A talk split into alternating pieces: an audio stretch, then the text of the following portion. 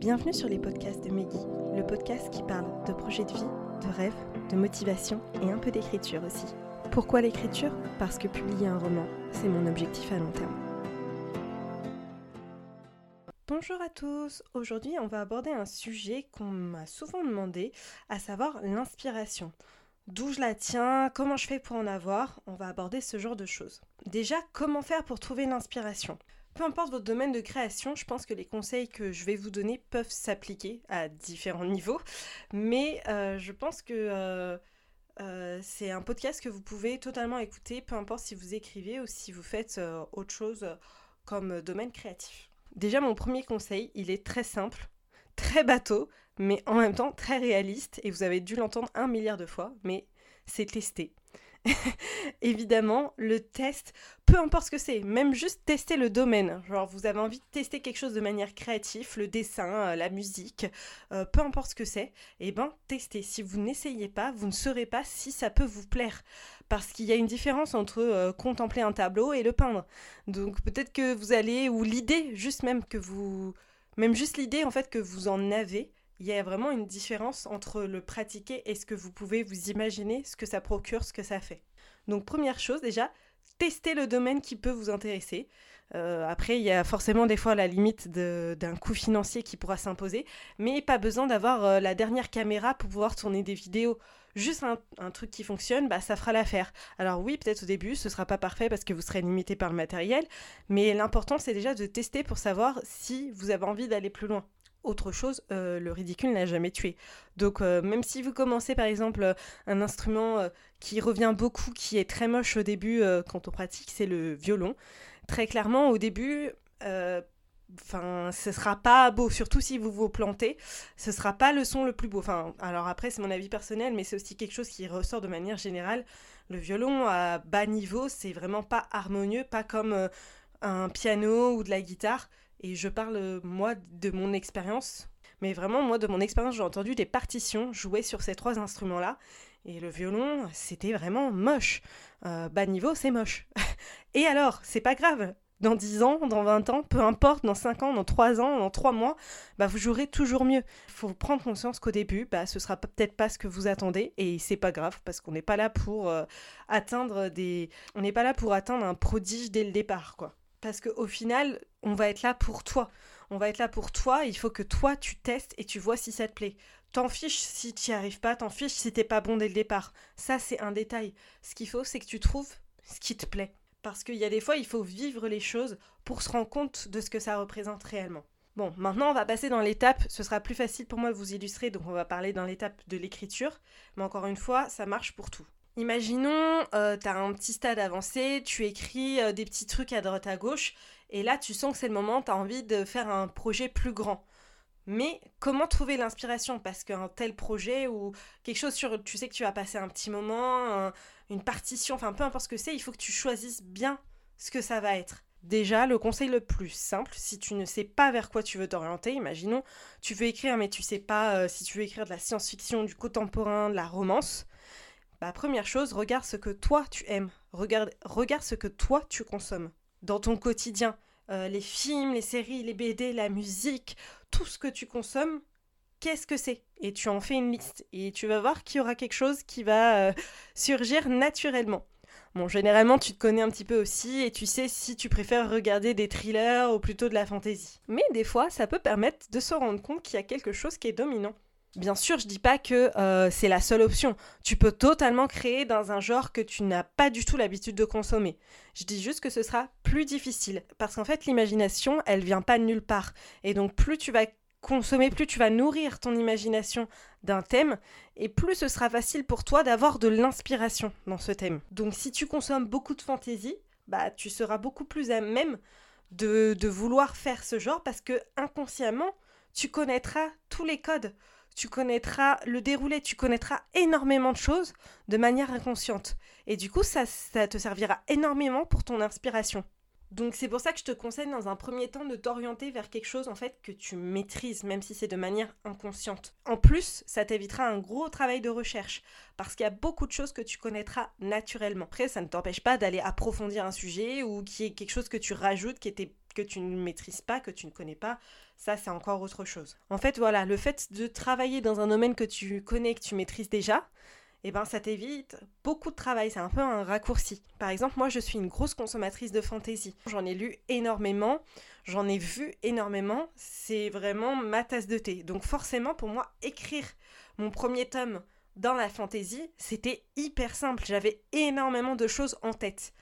A contrario, la science-fiction, c'est un autre genre que j'aime bien, mais dans ce genre-là, je n'aime pas tout. Donc du coup, je consomme beaucoup moins que de la fantaisie.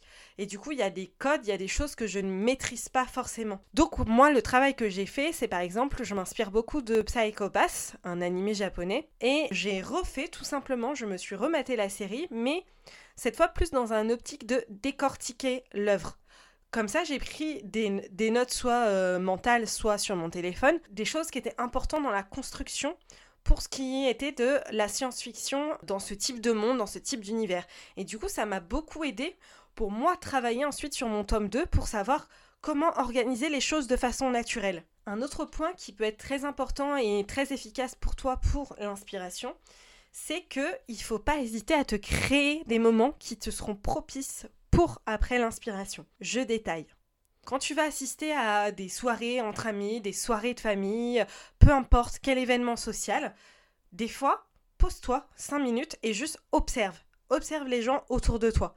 Je te dis pas de faire la statue et de paraître antisocial. Hein.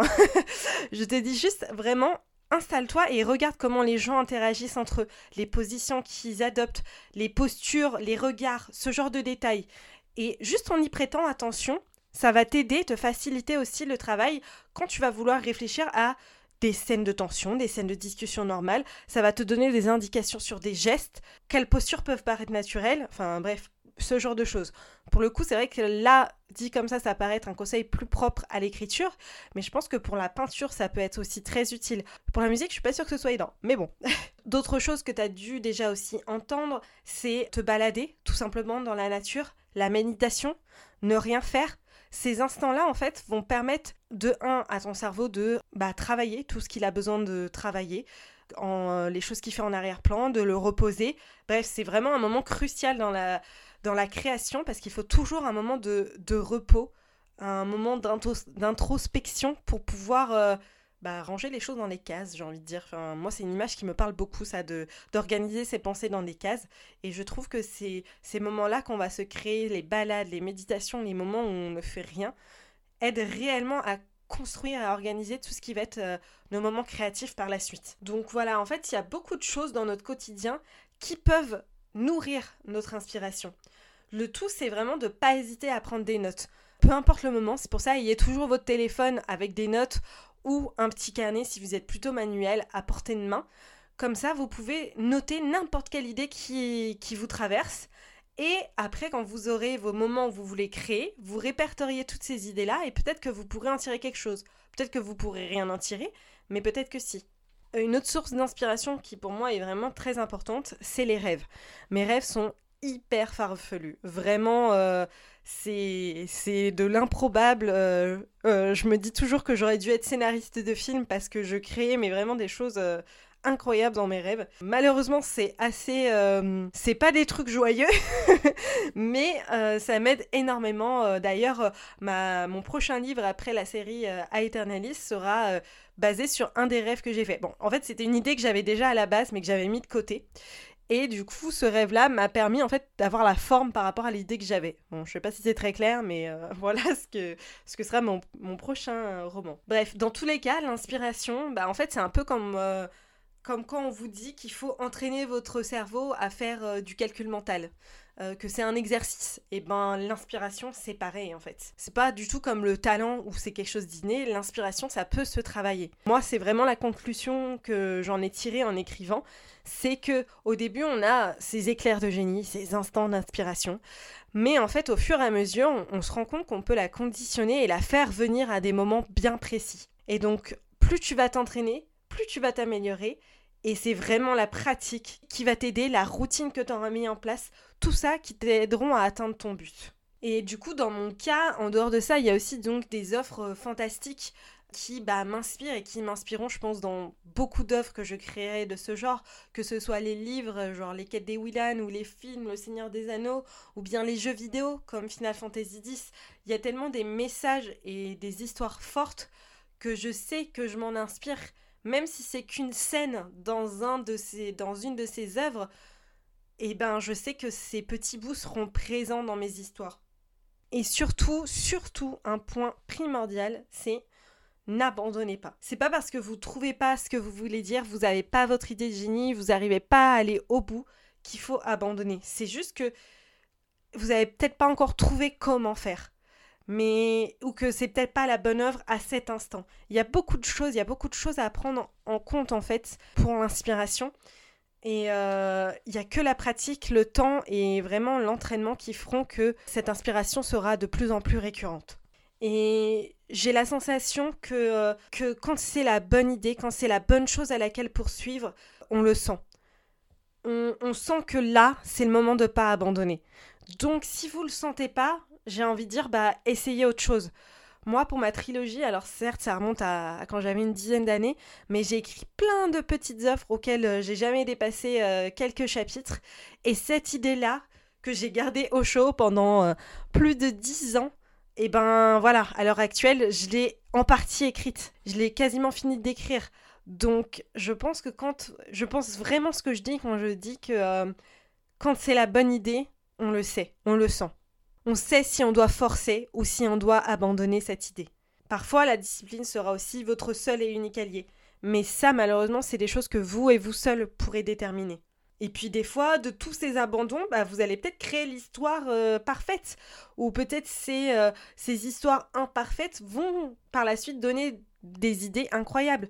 Par exemple, je ne sais pas si vous le saviez, mais pour les quêtes des Willan, euh, Pierre Bottero avait écrit une autre œuvre avant qui ressemble d'ailleurs beaucoup aux quêtes des Willan.